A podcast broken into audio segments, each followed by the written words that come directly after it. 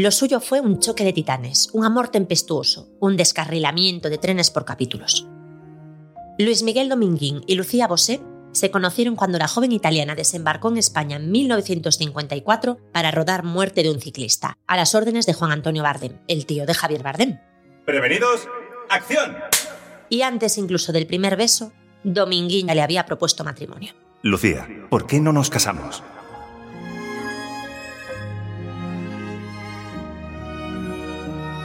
Se prometieron solo 12 días después de haberse conocido. Y no se casaron solo una vez, sino dos. La primera fue el 1 de marzo de 1955 en Las Vegas, como las estrellas de Hollywood, pero en un tiempo en el que el español corriente y moliente no soñaba ni con poder salir del país, y aún menos cruzar el charco por placer. Mandé un telegrama a mi madre desde América. ¡Me he casado! Ella me respondió, me he enterado por la prensa. ¿Estás loca? La otra fecha de boda fue el 16 de octubre de 1955, por la iglesia, en la finca familiar, con la novia tocada con una mantilla y embarazada, para ser más tópica todavía. Esa diferencia entre ambas ceremonias ilustra a la perfección la dicotomía de lo que eran Dominguín y Lucía Bosé, dos mundos opuestos que parecieron encajar durante un tiempo, pero acabaron resultando irreconciliables. El suyo fue un romance meteórico con personajes secundarios de lujo, como Picasso o Ava Gardner, un amor que pasó del deseo pasional al odio virulento, un matrimonio con personalidad a raudales, talento en bruto, violencia, un incendio y cuernos. Muchos cuernos.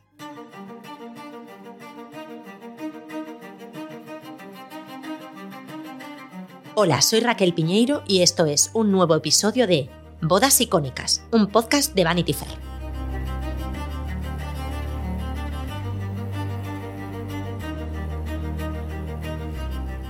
Luis Miguel Dominguín y Lucía Bosé.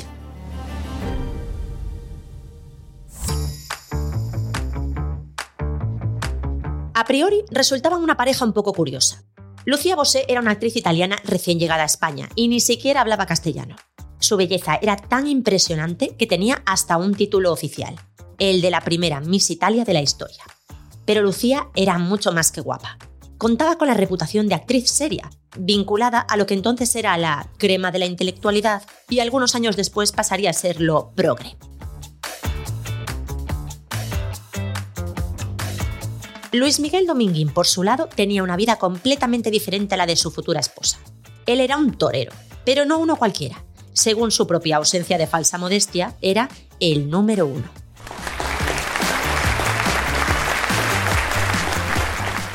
La figura de Luis Miguel estaba llena de contrastes entre modernidad y tradición.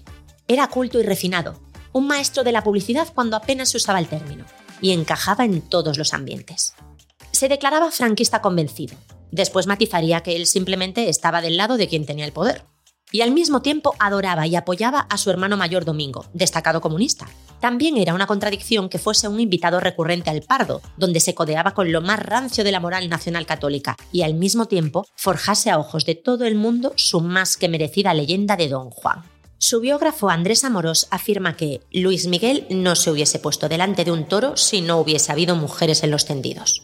Y en parte debía de ser así, porque se le atribuyeron aventuras con Sasa Gabor, María Félix, Lana Turner, Annabella Power, la ex de Tyrone Power, Rita Hayward, Deborah Kerr, Romy Schneider, Lauren Bacall o Ira de Fustenberg, además de un sinfín de mujeres anónimas, claro. Pero el más famoso de todos sus romances tal vez fue el que tuvo con Ava Gardner, quien jugó un papel destacado en esta historia.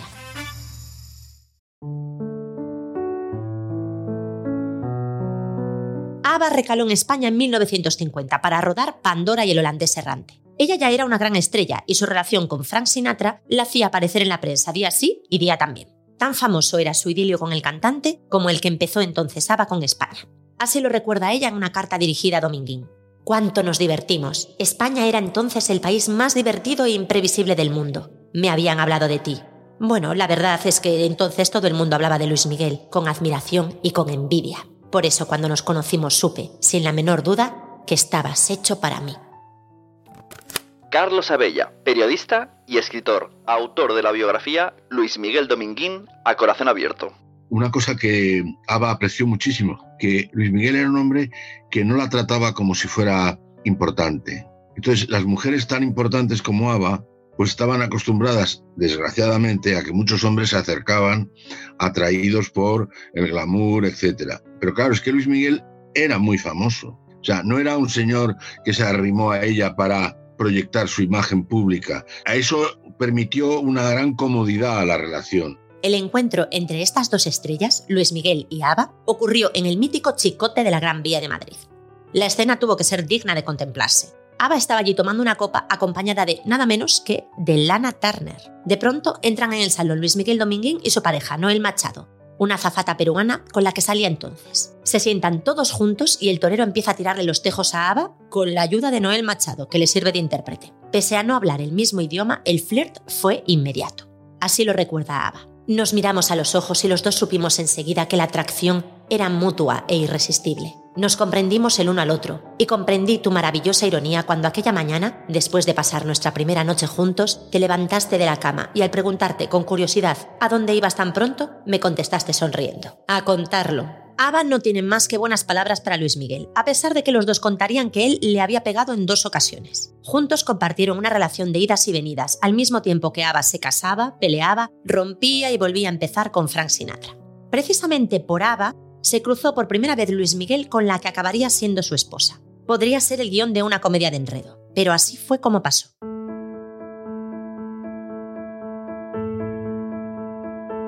Luis Miguel y Ava Gardner estaban en las postrimerías de la relación intermitente que mantenían cuando ella, en 1953, inicia un affair con Walter Chiari, la entonces pareja de Lucía Bosé. Cuando Ava conoció a Lucía, pensó que mejor mantener a semejante belleza alejada de Luis Miguel, por si las moscas. A Luis Miguel no le podías poner una provocación porque fue ella la que le dijo que Walter Chiari, que era amigo de ella o medio novio italiano, le dijo un día, eh, no, no te voy a presentar nunca a una mujer que sale con Walter Chiari que se llama Lucía Bosé. Y eso a Luis Miguel no se lo podías decir porque era inmediatamente incitarle a que la que más quisiera conocer fuera, como así ocurrió, a Lucía Bosé. Poco después, a Lucía le ofrecen la oportunidad de rodar una película en España, y allí conoce a Luis Miguel. Pero antes de hablar de cómo fue su encuentro, deberíamos ir atrás en el tiempo. Concretamente, al año 1947, para entender cómo una niña de familia humilde italiana termina convertida en una actriz de renombre internacional. La infancia de Lucía fue similar a la de tantas estrellas italianas de su época. Una niña de familia campesina que sufre los horrores de la Segunda Guerra Mundial. A los 16 años, Lucía se puso a trabajar en una confitería de Milán, vendiendo marrón glacés. Según escribe en sus memorias Diva Divina, un día entró en la tienda el director Luchino Visconti y al verla tan hermosa le dijo, Usted un día hará cine. Y en efecto, su vida estaba a punto de cambiar para siempre. En 1947 se celebró el primer concurso de Miss Italia. Lucía asegura que fueron sus amigos los que enviaron su foto para la preselección, y para su propia sorpresa terminó ganando. Entre los miembros del jurado estaba Edoardo Visconti, hermano del mismo Luquino, quien le había predicho una carrera en el cine aquel día en la confitería. Así recuerda Lucía aquella época. Lo fundamental resultó ser que Eduardo Visconti se enamoró locamente de mí convirtiéndose en mi pigmalión es claro que él vio en mí una niña muy primaria que tenía condiciones para cambiar, para aprender muchas cosas. Me llevaba al cine y a los restaurantes de moda. Y por supuesto me explicaba cómo debía comer, cómo moverme, cómo vestirme. Yo sigo siendo lo que soy porque fue él quien moldeó todo en mi persona. Según aclaró Lucía, su amor por aquel aristócrata mucho mayor que ella nunca llegó al plano físico. Con Eduardo de relaciones sexuales nada. ¿Qué hacíamos yo con 17 años y él con 39? Era un amor imposible. Él era un Visconti y yo Miss Italia, algo que, aunque a nosotros nos diera igual, disparaba la práctica difamatoria.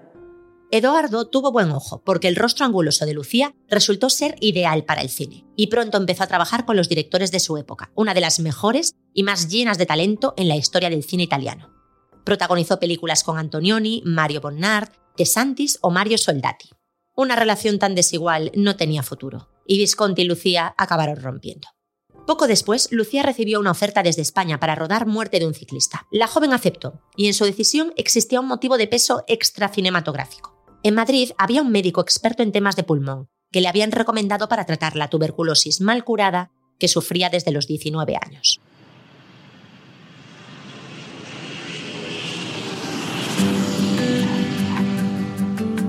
Lucía Bosé voló desde Roma a Madrid el 19 de diciembre de 1954.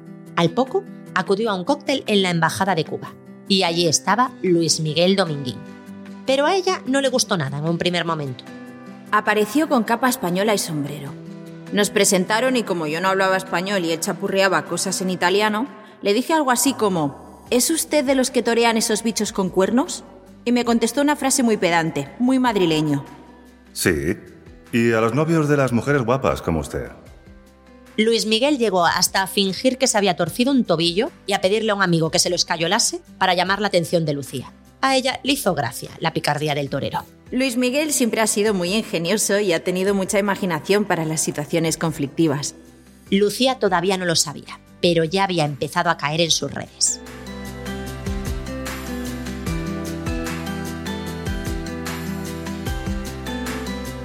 Desde luego, audacia no le faltaba a Luis Miguel. La primera vez que se quedaron solos, nada más subir a un coche, él le espetó. Lucía, ¿por qué no nos casamos? A ella le pareció una locura, pero pese a que el propio Bardem y sus compañeros del estudio le habían prevenido contra las artes de seductor del torero, ya era tarde. No sé cómo, pero ya me había enganchado. Una tarde me llevó a su casa y allí me mostró su lado más íntimo, su núcleo más humano y tuve una fuerte impresión, pero no solo física, sino también espiritual. Tan embobada estaba que esa misma noche de fin de año le dije que sí a su propuesta de matrimonio.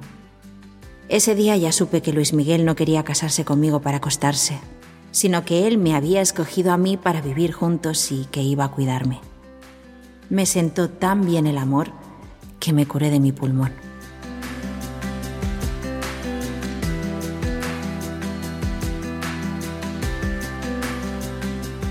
A los 12 días de conocerse, la noche de fin de año de 1954, Luis Miguel y Lucía decidieron casarse. Según cuenta ella, poco después, fue entonces cuando perdí mi virginidad, pero lo hice con tanta entrega que todo resultó bello y delicado.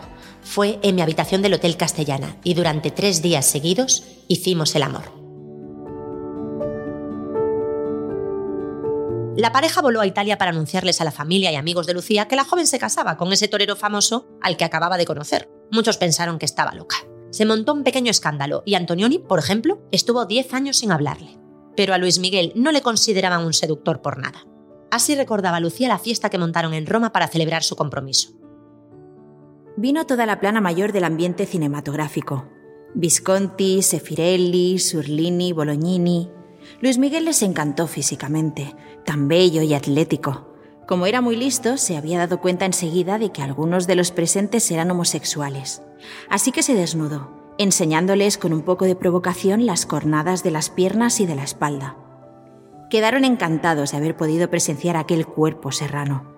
Uno de los presentes, Alfredo Bianchini, exclamó fascinado, ¿Le habrán zurcido? Pero le han zurcido tan bien.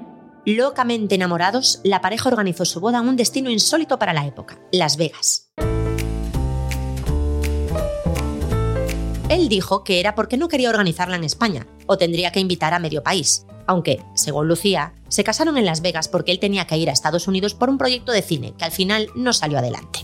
Solo hay que situar que eso que ellos hicieron era pecado mortal en España, en lo que era la moral de la época. La boda se celebró el 1 de marzo del 55.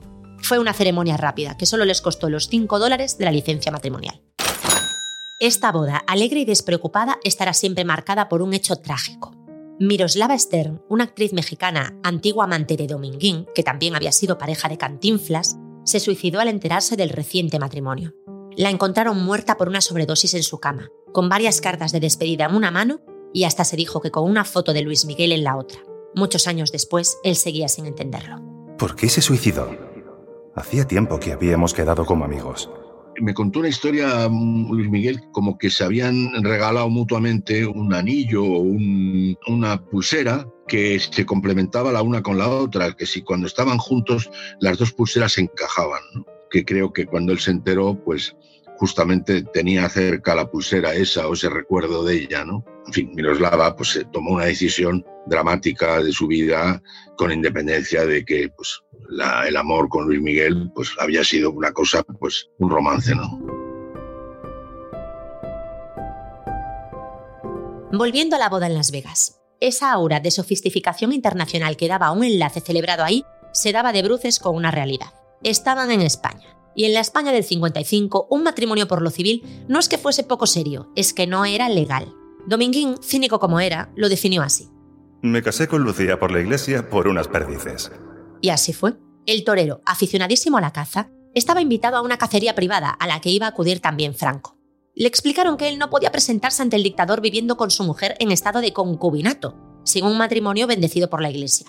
Así que el 19 de octubre del 55 los casó el cura del pueblo en la finca de Villapaz, en un pueblo de Cuenca, que Dominguín había comprado 12 años atrás. Hay una anécdota un poco cruel, porque los dominguines eran un poquito amorales. Y creo que al terminar la boda, Domingo Dominguín, hermano de Luis Miguel, famoso comunista, pues le pidió al párroco que por qué no le daba la comunión al perro que ahí estaba también de testigo de la ceremonia. ¿no? En fin, una provocación más de los dominguines que les gustaba mucho echar pulsos a, los, eh, a las morales eh, predominantes. ¿no?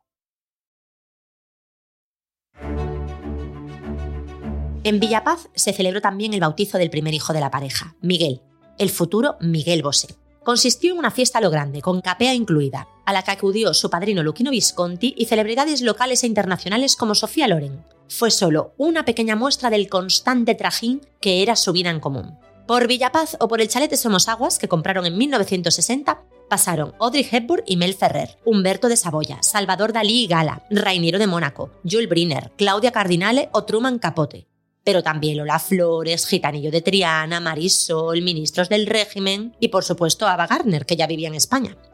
La familia era un habitual en las casas de Picasso en Francia, que trataba al pequeño Miguel como a un nieto, y hasta Ernest Hemingway escribió un libro sobre la rivalidad entre Luis Miguel y su cuñado, Antonio Ordóñez, llamado Verano Sangriento los dominguines apoderaban a Antonio Ordóñez, que a su vez empezó a conocer a Carmina, ¿no?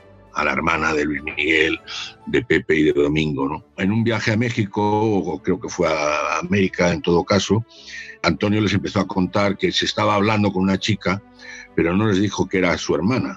Y cuando lo descubrieron se quedaron un poco sorprendidos de que, que no les hubiera dicho nada, ¿no? Bueno, total, eso se aclaró, se casaron y evidentemente eran cuñados. Y claro, pues al cabo de los años Antonio quiso tener su propio recorrido y pasó a ser apoderado por otro señor. Y eso le sentó a los dominguines pues bastante mal. De ahí viene la rivalidad que tiene un fondo taurino, no, no solamente humano, ¿no? De ahí vino la, disputa del verano sangriento en el año 59, ¿no? En la que fue Domingo Padre, que en el hecho de muerte le pide a, a Domingo Hijo y a Luis Miguel que traten de reconciliarse con él, ¿no? Luis Miguel le dice, padre, ya sabe usted que esto no es por nuestra culpa. Ya, le dice el padre, pero tú lo puedes arreglar. Y entonces Domingo, hijo, y Miguel hablaron con Antonio y se reconciliaron en el sentido de que volvió al redil taurino, ¿no?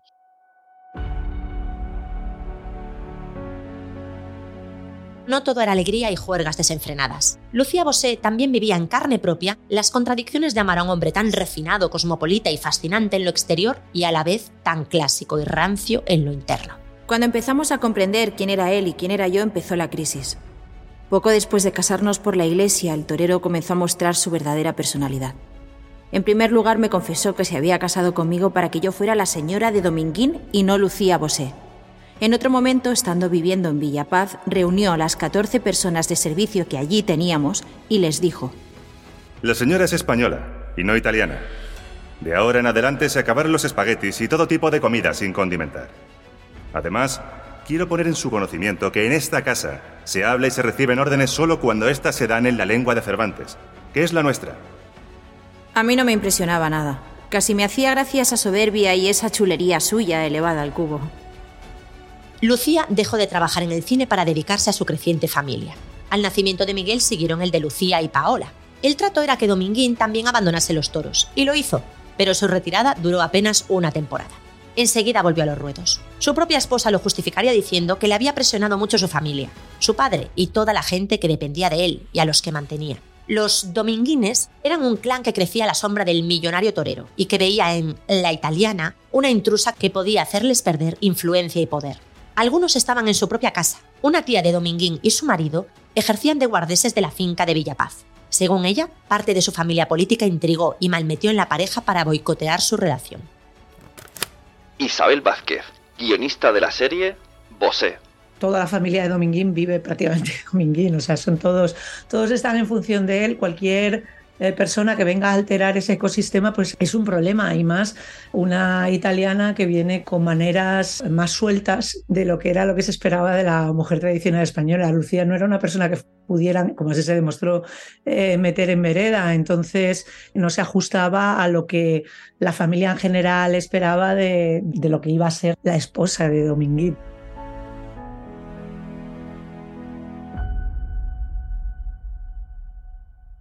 Por contra, Domingo Dominguín, el padre del torero, sí trató a la Bosé con cariño, pero cuando el patriarca falleció en 1958, ya nada volvió a ser igual. Luis Miguel quedó muy afectado y cambió para siempre. Se volvió más amargo, más cínico, y empezó a irse de juerga y a desaparecer durante días. Lucía dijo literalmente la frase, el día que murió su padre, Luis Miguel pasó a ser otra persona. Le descompuso, ¿no? O sea, perdió la referencia de la autoridad que había sobre él. Los problemas y el desencuentro de la pareja eran constantes. Según Lucía, su marido le había puesto los cuernos desde casi el principio, pero enseguida sus infidelidades se multiplicaron, volviéndose públicas y notorias, además. ¿Yo? En cuestión de cuernos, medalla de oro. Tenía Dominguín un enorme charme que hacía de él un hombre al parecer irresistible. No hubo amiga mía a la que le tirara los tejos que se le resistiera. Solo puedo hablar bien de Natalia Figueroa. De Natalia siempre me dijo que la encontraba insoportable. Todo un síntoma incuestionable de que era la única que no me había traicionado acostándose con él. Pese a eso, todavía estaban enamorados o enganchados o obsesionados el uno con el otro. Puede que ni ellos mismos lo supieran. Hasta tuvieron un cuarto hijo, Juan Lucas, en 1962, que lamentablemente murió al mes de vida por una infección vírica. Luego llegaron más abortos y tras una operación de matriz, a Lucía le dijeron que no podría tener más hijos.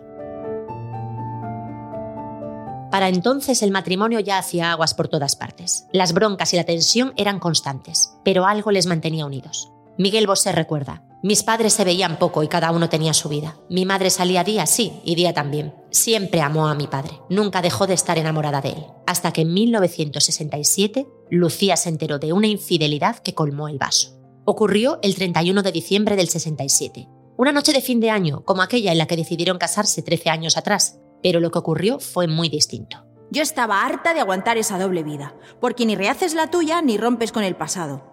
Me faltaba un último empujón, así que la noche de fin de año cogí a los tres niños y me presenté en Villapaz a hablar con el torero, que se las prometía tan felices. Lo que sospechaba Lucía, y con razón, era que su marido estaba con su amante, que encima resultó ser ni más ni menos que su prima, Maribí Dominguín, una mujer casi 20 años menor que él. Maribí, que en realidad se llamaba María Gutiérrez, se había criado en Villapaz desde los 14 años, como una hija más, porque sus padres eran precisamente los guardeses de la finca. Lo que ocurrió aquella noche fue una discusión terrible en la que Lucía le pidió el divorcio a su marido, en presencia de sus tres hijos, aterrados.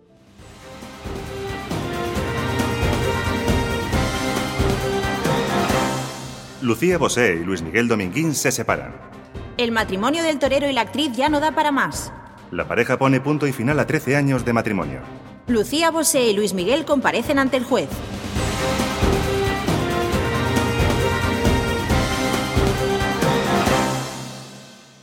Por si no había habido suficiente, justo aquella noche se desató un incendio en Villapaz. Lo que pasó a ser leyenda popular fue que la propia Lucía, tras pillarlos juntos y revueltos, le prendió fuego a la casa. Lucía lo negaba tajantemente. Fue un accidente que ocurrió cuando aquella noche ya nos habíamos ido los niños y yo. No tengo ni idea de lo que pasó, pero desde entonces tengo fama de pirómana. Para ponernos en contexto, aquella relación entre primos, Dominguín y Maribí, venía de tiempo atrás. ¿Cuánto? Eso depende de los testimonios. El propio Luis Miguel, al final de su vida, se negó en redondo a hablar sobre aquella relación, pese a que pasaron muchos años juntos. Pero, ¿qué contaba la propia Maribí sobre su relación con Luis Miguel? El relato que hace ella en sus memorias Paseo por el amor y la vida está marcado por el resentimiento, pero también por la fascinación. Yo soy obra de Luis Miguel Dominguín. Él me creó, él me amó y yo le amé. Fui el resultado de un experimento suyo, el de la creación de un ser a la imagen y medida de sus necesidades y deseos. Maribí cuenta que desde muy pequeña su primo, el torero todopoderoso, comenzó a dirigir su educación. Le puso profesoras de baile, de equitación, Se ocupó de que estudiara idiomas, le regaló un caballo, le compró escopetas de caza, le enseñó a disparar, a pescar, a conducir un jeep y a presidir una mesa. Pero muy pronto la relación pasó a ser algo mucho más turbio. A los 14 años ya había existido entre Luis Miguel y yo una relación penosamente personal. Él hizo de mí una mujer y una señorita, ambas cosas al mismo tiempo. Descubrí el amor de hombre en un clima de miedo y acoso.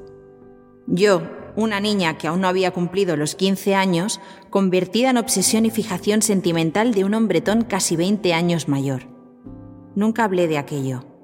Nadie supo nada, ni lo sospechó. Era incapaz de decir que no. Afronté lo que hice, y cuando toreé aquel toro supe que su cornada me marcaría para siempre, como así ha sido. Según Mariby, no es cierto que ella fuese manipulada por sus padres y parientes para seducir al torero y alejar a la Bosé, sino que cuando ella empezó a tener poder sobre él, en una dinámica muy complicada y enfermiza, los otros dominguines empezaron a verla como peligrosa. Intuía que Luis Miguel terminaría enamorándose de mí de verdad, y entonces sería yo la reina del clan. A pesar de que con 18 años Maribí se casó, o la casaron, con un joven de buena familia, José Ramón del Castillo, su relación secreta con su primo no cesó y, según cuenta ella, llegaron a tener relaciones sexuales en el suelo del dormitorio, en silencio, mientras su marido dormía en la cama. Una nueva osadía, fuerte incluso para lo habitual en el torero. Como era de esperar, ese matrimonio no duró mucho y el romance entre Luis Miguel y Maribí continuó, cada vez de forma más abierta. Lucía fue prácticamente la última en enterarse. Y entonces ocurrió esa discusión terrible de la que ya hemos hablado que terminó en un incendio. Casual o no, la furia se había desatado en Villapaz el fin de año de 1967. Miguel Bosé relata en sus memorias que pocos días después, a principios de enero del 68, su adorada Tata Remedios les dijo a él y a sus hermanas que sus padres querían hablar con ellos. Se los encontraron vestidos de gala, evidentemente borrachos, risueños y cómplices como no lo habían sido nunca. Hijos míos, como ya sabéis, vuestra madre y yo nos vamos a separar. ¿O ya lo estamos, Lucía querida? No, Miguel, todavía no lo estamos. No confundas a los niños. Bueno, pues que nos vamos a separar y cada uno se irá a vivir a su casa. Vosotros os quedaréis aquí con vuestra madre y yo... Y vuestro padre se irá a vivir con su amante. Lucía, por favor. Esos detalles a los niños no. Calla, Miguel. Hay que aprovechar ahora que estamos los dos y que estamos bien. Tienen que enterarse por sus padres y no por otros. Vuestro padre, el torero, se va a vivir con su amante, que además es su prima, el idiota. Con todas las que hay, ha ido a dar con la más puta. Hombre, esas son las que a mí me gustan. Estoy de monjas frígidas como tú hasta la coronilla. Qué gracioso te ponen, Miguel. ¿Por qué no ha sido siempre así? Nos lo hubiésemos pasado tan bien. Hubiese sido maravilloso. Pues porque nunca nos habíamos emborrachado tanto juntos. Es la primera vez. Bueno, hijos míos, que nos vamos a separar. Cada uno vivirá en su casa, pero no por eso vamos a dejar de quereros. Es más, os vamos a querer más que nunca. Nos vamos a repartir el tiempo para estar siempre con vosotros. Nos lo vamos a pasar muy bien, ya veréis. Va a ser una época maravillosa. Y cada Navidad la pasaremos todos juntos. ¿Qué os parece? No cuesta imaginarse lo que les pareció a los estupefactos niños. Ahora bien, el resto del proceso de separación no discurrió de forma tan amigable, más bien todo lo contrario. Una primera sentencia obligaba a Lucía a dejar la casa y abandonar a sus hijos. Y tras recibirla, esta amenazó a Luis Miguel con meterle un tiro de escopeta. En el momento de la separación hay que tener en cuenta que las mujeres no tenían ningún tipo de autoridad en España sobre los hijos. Los hijos, si el marido los quería, se los quedaba él. Si los quería endilgar a la mujer, se los endilgaba. Y ella dependía completamente de él porque había dejado de trabajar. Entonces, no solamente se quedan eh, desprotegidos, sino que, que no les llega la camisa al cuerpo y que él tampoco hace nada por solucionarlo. Y ella tampoco tiene la, esa postura de estar mendigando. Cuando Lucía abandonó la casa, se puso a dormir en la única propiedad que tenía, un coche aparcado en la puerta de la finca. Luis Miguel al día siguiente lo reconsideró y le dijo que le cedía el usufructo de la vivienda para que siguiera viviendo allí con sus hijos. Y se ofreció a pasarle una pensión de 30.000 pesetas, algo del todo insuficiente para mantener a tres niños y una casa tan grande como la que tenían. Miguel Bosé contaría que no tenían ni para zapatos. Pasaron del todo a la nada. Ahí es capital la importancia también y la colaboración y la complicidad de la Tata Remedios, que con Lucía forman una piña muy, muy fuerte para sacar adelante la casa y los, y los hijos. Se inventan cosas imaginativas como las meriendas cenas, o sea, como para aglutinar diferentes comidas en una y hacerlo fashion, es Hacerlo así como estas cosas de, de una tía imaginativa como era Lucía, ¿no? En la alta sociedad a la que había pertenecido, casi nadie se puso de parte de Lucía, sino que siguieron recibiendo a Luis Miguel y a Mariby, por supuesto, convertidos en los nuevos reyes de las fiestas y la jet set internacional. Lucía inició una nueva vida, o más bien recuperó la anterior. Regresó al mundo del cine y se dio cuenta de que toda una nueva generación de artistas y bohemios estaban encantados de recibirla. Mi casa de Somosaguas se llenó inmediatamente de diversos artistas de todos los géneros. Masiel, Julio Iglesias, Chabela Vargas, Los Bravos, Juan Pardo, Serrat. Todos los artistas de cualquier signo pasaban por mi casa. Junto a ellos y a personajes como su vieja amiga Natalia Figueroa, Pere Portabella o Tapies, creó un micromundo de fiestas y creatividad en la que sus hijos fueron creciendo y formándose. También pudo dar rienda suelta a su lado más esotérico y espiritual. Lucía aseguraba sentir fantasmas y presencias. Ese lado místico lo plasmaría años después con su proyecto de un museo de Los Ángeles. Durante un tiempo Lucía salió mucho de noche a las incipientes discotecas y empezó a relacionarse con otros hombres. Algunos de los nombres han trascendido. Uno fue Bastiano Borghese, un anticuario millonario. Otro fue Bachir, según Miguel Bosé, el amante bereber. En 1972, Lucía volvió durante una temporada con Walter Chiari, su novio de juventud. Tras su breve relación con, atención, Camilo VI, el cantante compuso el tema Amor, Amar, dedicado a ella. Otro idilio fue con Michi Panero, el pequeño de los hermanos Panero, poeta maldito y alcohólico, que diría que Lucía ejercía de madre de todo el mundo menos de sus hijos mientras Maribí y Luis Miguel vivían una relación tormentosa. Siguieron juntos durante varios años y él, como había hecho siempre, le fue infiel en numerosas ocasiones. Maribí contó que desde luego ella le devolvió cuerno por cuerno. A todo esto, en el año 70 se produjo un escándalo mayúsculo cuando la revista Garbo publicó unas fotos de la pareja de Maribí y Luis Miguel. En las imágenes, ella se recostaba sobre él, ambos en bañador, o le quitaba espinillas de la espalda. Y el titular decía: Dominguín y Maribí, por primera vez captados en su intimidad. Dominguín y Maribí acabaron condenados por delito de escándalo público, pero cuando les llegó la sentencia ya no eran pareja. Después de 11 años de relación, Maribí se quedó embarazada. Luis Miguel puso en duda que el hijo fuera suyo y la echó de casa. Era 1973. Meses después nació Leo, que ella siempre defendió que era hijo de Luis Miguel. Tras la ruptura, Lucía y Luis Miguel volvieron a llevarse mejor, de forma casi armónica, pese a las numerosas peleas y episodios de violencia que habían tenido durante la última década. Lo que no cambió es que Luis Miguel seguía siendo un mujeriego irredento. Sin embargo, la mujer más importante de la última etapa de su vida fue Rosario Primo de Rivera, sobrina de José Antonio, a la que conocía desde siempre. Se reencontraron en el 82. Ella tenía 46 años y estaba soltera, y Dominguín era Dominguín, con 61 años, pero Dominguín, al fin y al cabo. Se fueron a vivir juntos en el 83 y se casaron en el 88, por lo civil. Intentaron conseguir la anulación de su primer matrimonio, el eclesiástico, porque Rosario era muy religiosa, pero Lucía siempre se negó a concedérselo. Yo nunca he pensado que lo de no concederle la, la anulación fuera una rabieta, sino la mejor de las venganzas. Él que no se casa con Lucía de forma tradicional, él que no ha hecho eso, sí se quiere casar por la iglesia por cubrir el expediente y a ojos de Lucía es como, ni de coña. O sea, te voy a dar la satisfacción ahora. Por lo menos eso es como yo lo interpreto. Y te diré que por parte de Lucía también es un rasgo de coherencia. Ella decía, y lo argumentaba muy bien, yo ahora que voy a dejar a mis hijos sin madre legítima, yo me he casado, he tenido tres hijos, este matrimonio se ha consumado y él ha roto el matrimonio, yo no tengo por qué decir que esto no ha existido. Y anularlo era faltar a la verdad. La presencia de Rosario en la última parte de la vida de Luis Miguel es controvertida. Ella le cuidó, le ayudó a llevar una vida ordenada, a estar pendiente de su salud, a no dejarse consumir por la depresión. Pero para Miguel Bosé, Rosario fue la escurrida, la falangista, la última de todas las concubinas oficiales, la gran ATS. Y Lucía asegura que nos destrozó a todos la vida con la hipocresía que le caracteriza y para colmo lo hace creyéndose santa.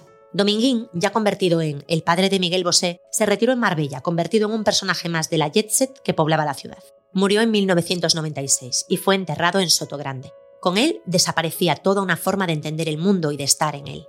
Alguien que representaba los valores más autoritarios de una época oscura, a la vez que irradiaba la parte atractiva de ese mismo tiempo. Una personalidad arrolladora, dotada de tal carisma que nadie permanecía ajeno a él. Maribí se convirtió en empresaria de la moda y la hostelería, trabajó como periodista y mantuvo un alto perfil de socialité. Vivió una relación larga con Augusto Alguero, el ex marido de Carmen Sevilla, y se casó con el célebre ginecólogo Adolfo Abril. El matrimonio se rompió porque en una ocasión Maribí lo pilló en la cama con Tita Cervera, la futura baronesa Thyssen. Al poco de que esto ocurriera, Maribí relató. Tita me llamó y me dijo, Maribí, tú y yo no podemos llevarnos mal porque ambas somos dos mujeres internacionales. Seguramente quería decir que las dos estábamos de vuelta de muchas cosas, Y en eso tenía razón. Maribí fallecería de cáncer en 1994. Lucía, también convertida en la madre de Miguel Bosé, siguió viviendo en España y completó su transformación de la belleza extranjera, que no encajaba ni en la familia de Dominguín ni en la España del franquismo, a la excéntrica señora de pelo azul adorada por el público. Su presencia en los programas del corazón siempre garantizaba titulares. Lucía falleció el 23 de marzo de 2020, en plena pandemia de COVID. Incluso su muerte estuvo envuelta en la polémica. La familia desmintió que su fallecimiento se debiera al virus, algo que sí afirmaron algunos medios. Escándalos aparte, Lucía pasó por ser Miss, a la que el título sacó de la pobreza, por musa de una de las cinematografías más impresionantes del mundo, por mujer atormentada, por rebelde, por mamma de una dinastía fascinadora. Y en todo ello supo, incluso en las circunstancias más adversas, simbolizar una fantasía de escapismo que no pertenecía del todo a este mundo. Bodas Icónicas es un podcast de Vanity Fair, producido por El Cañonazo Transmedia, escrito y presentado por Raquel Piñeiro, guion de Emma Musol, dirige y edita José David del Puello, Sune. Redacción, Margot Martín, Ana Isabel Loaiza y Marisa Mañanós. Producción ejecutiva de El Cañonazo, Luis Alcázar. Dirección de producción, Manfredi Giannoni. Producción ejecutiva con. Nast, Sara Ramos. Supervisión editorial Vanity Fair, Mónica Parga. Diseño visual, Cristian Migueliz. Agradecimientos a Paloma Rando. Con las voces de Lidia Amanda Montiel y Carlos Ruiz Pernías, grabadas en los estudios Lando, en Madrid. En este episodio han participado Isabel Vázquez y Carlos Abella. Muchas gracias por escuchar Bodas Icónicas, un podcast de Vanity Fair.